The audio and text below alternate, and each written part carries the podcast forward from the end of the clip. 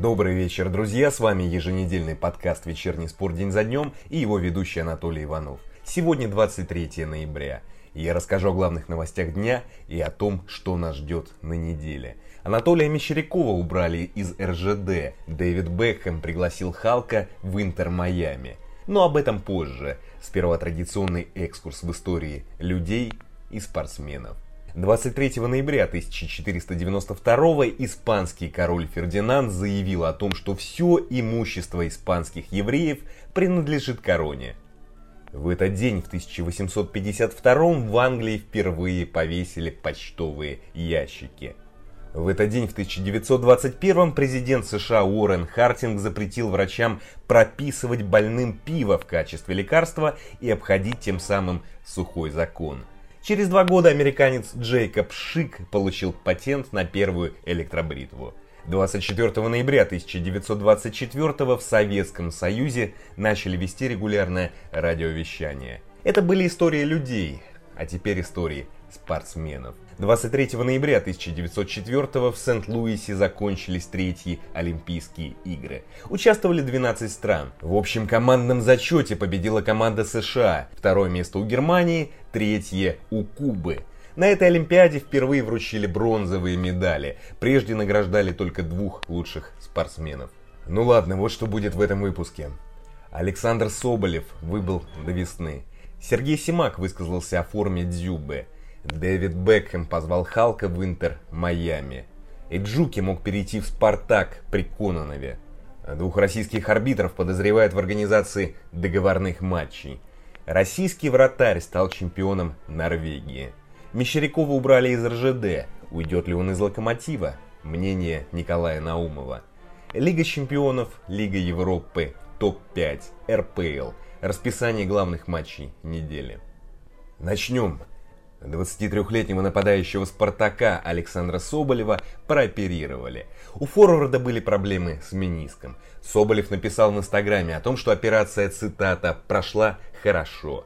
В «Спортэкспрессе» со ссылкой на пресс-службу «Спартака» заявили о том, что Соболев не сыграет в этом году. В клубе ожидают, что он вернется в общую группу во время сборов. Соболев получил повреждения во время разминки перед матчем сборных Сербии и России – Обидно, конечно, и нелепо вышло. Возникает риторический вопрос, а получил ли Соболев травму, если бы не поехал в сборную? В итоге Соболев так и не сыграл за национальную команду в последнем окне на международные игры, еще и травму получил. Но если говорить только о спорте, то «Спартак» не потеряет столь сильно, как клубы, играющие в Еврокубках. В этом году «Спартаку» осталось сыграть 4 матча против Ротора, Тамбова, Сочи и Зенита. И Соболева есть кем заменить. Идем дальше. Сергей Симак высказался о результативности Артема Дзюбы. На пресс-конференции перед матчем против Лацио у Симака спросили. В октябре снижение результативности у Дзюбы можно было списать на усталость. Сейчас он отдохнул, но провел не самый яркий матч в Грозном. С чем это связано?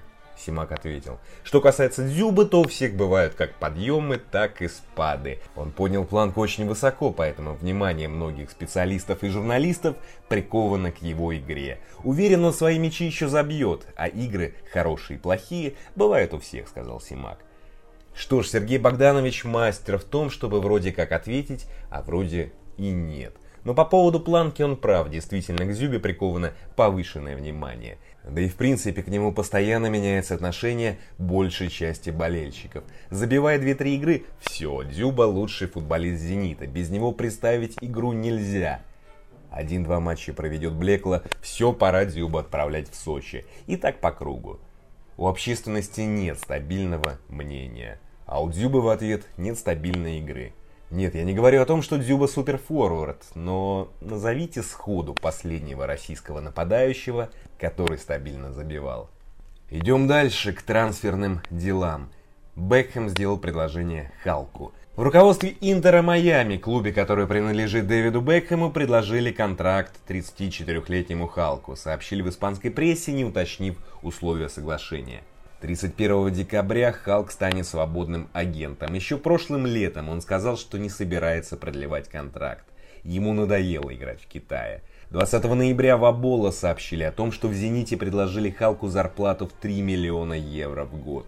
В тот же день Метарейтингс опровергли информацию об интересе петербургского клуба. По данным португальских СМИ, в Порту предложили Халку контракт с зарплатой в полтора миллиона евро в год. В текущем сезоне бразилец провел 20 матчей во всех турнирах, забил 8 мячей и отдал результативную передачу. Интер Майами основали в 2018-м. Этот регулярный сезон МЛС команда закончила на 10 месте и вылетела в 1-16 финала. Конечно, было бы интересно увидеть Халка вновь в Европе, но в «Зените» лимит, в Порту не так много денег. И что-то подсказывает, что он примет предложение Бекхэма. Ведь посудите сами, прекрасный и близкий для Халка климат, хорошая зарплата, развивающаяся лига и отличная инфраструктура. Думаю, он все-таки окажется в Майами. Хотя Халк не раз доказывал, что климат и инфраструктура это не главное для него. Идем дальше. Эджуки мог перейти в «Спартак» при Кононове. Об этом журналисту Ивану Карпову рассказал итальянский агент Франко Камоци, советник Леонида Федуна. Позже эту информацию подтвердил Олег Кононов, тренировавший команду с 2018 по 2019. Он сказал в разговоре с Кором Метарейтингс. Да, это правда, что Иджуки мог перейти в «Спартак». Франко Камоци предлагал «Спартаку» много хороших игроков. В их числе, к примеру, Ларсен и Эджуки.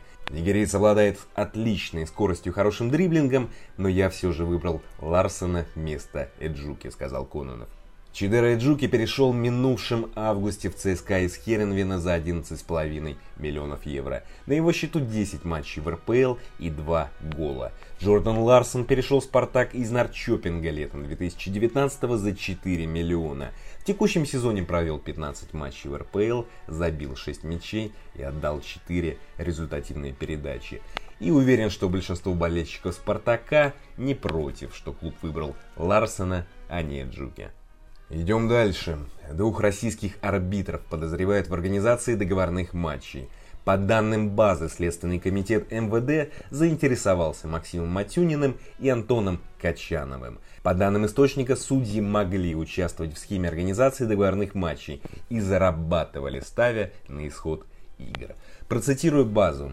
В этой истории не последнюю роль, скорее всего, сыграл исполнительный директор футбольного клуба «Чайка» Олег Баян – Ранее его отстранили на два года за участие в тотализаторах. Топ-менеджер организовал договорники и зарабатывал на правильных исходах поединков. На этот раз речь идет о двух матчах, результаты которых могли быть куплены.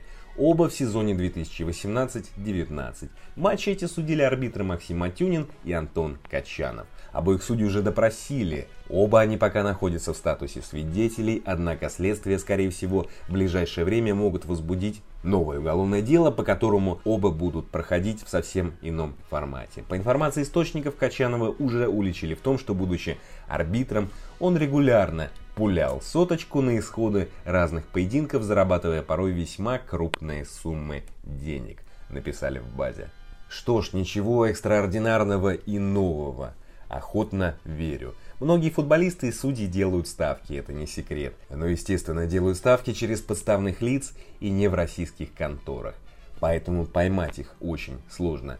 Но неужели Матюнин и Качанов подставились, делая ставки самостоятельно? Верится с трудом, учитывая, что их обвиняют именно в организации договорных матчей. А это дело не такое простое, как кажется. Идем дальше. Российский вратарь стал чемпионом Норвегии. Буда Глимт обыграл на выезде Стромсготсет 2-1 в 25-м туре чемпионата Норвегии и досрочно за 5 туров до конца турнира стал чемпионом.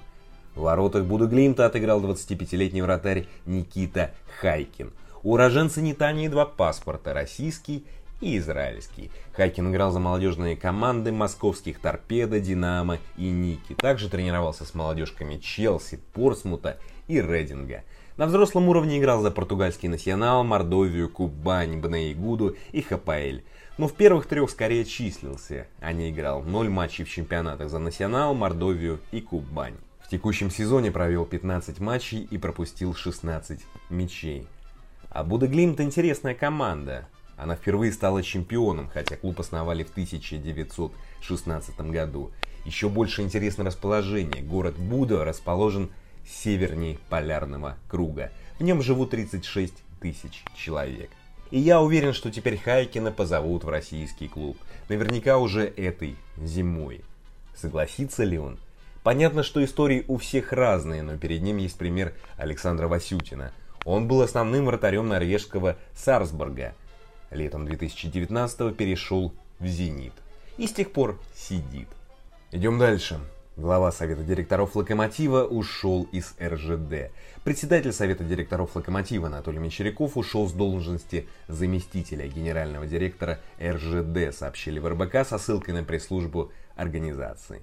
Мещеряков работал в корпорации с 2012 года а в пресс-службе сказали, Анатолий Мещеряков освобожден от должности заместителя генерального директора компании в связи с истечением срока трудового договора. Его полномочия в качестве члена правления открытого акционерного общества также прекращены. Должность статс-секретаря, заместителя генерального директора упразднена, заявили РБК в пресс-службе РЖД. По информации РБ Спорт, если Мещеряков уйдет из Локомотива, то его должность займет бывший заместитель председателя правительства России Аркадий Дворкович.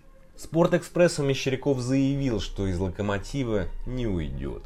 А я позвонил Николаю Наумову, бывшему президенту Локомотива, и спросил, как скажется на позициях Мещерякова в Локомотиве уход из РЖД. Разговор получился немного сумбурным, поэтому аудио вставлять не буду. Процитирую Наумова.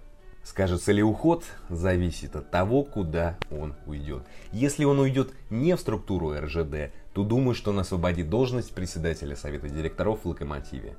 Если в Совете директоров будет новый состав, то это скажется и на руководстве клуба. Если совет останется тем же, а председателя изберут из внутреннего состава, то тогда позиции Мещерякова останутся прежними. Но если он получит должность в РЖД, то останется в Локомотиве. Даю 90% на то, что Мещеряков уйдет из Локомотива, если не останется в РЖД, сказал Наумов.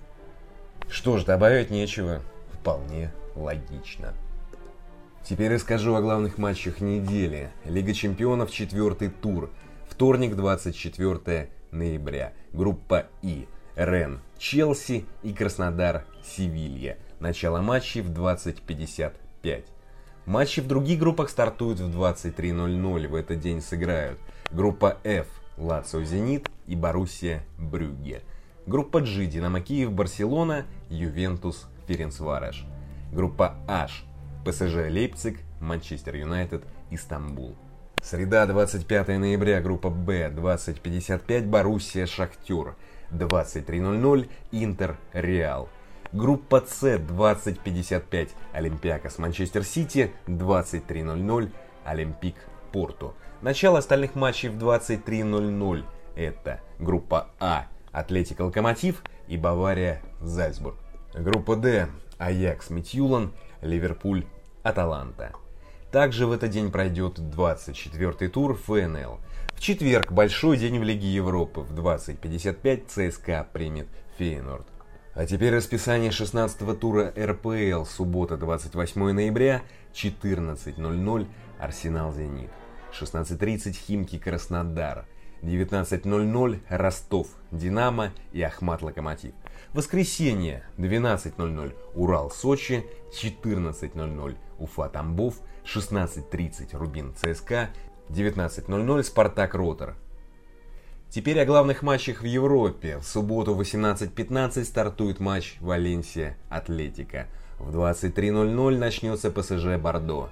Воскресенье 19.30 Челси, Тоттенхэм. 17.00 Милан, Фиорентина. 22.45 Наполе, Рома.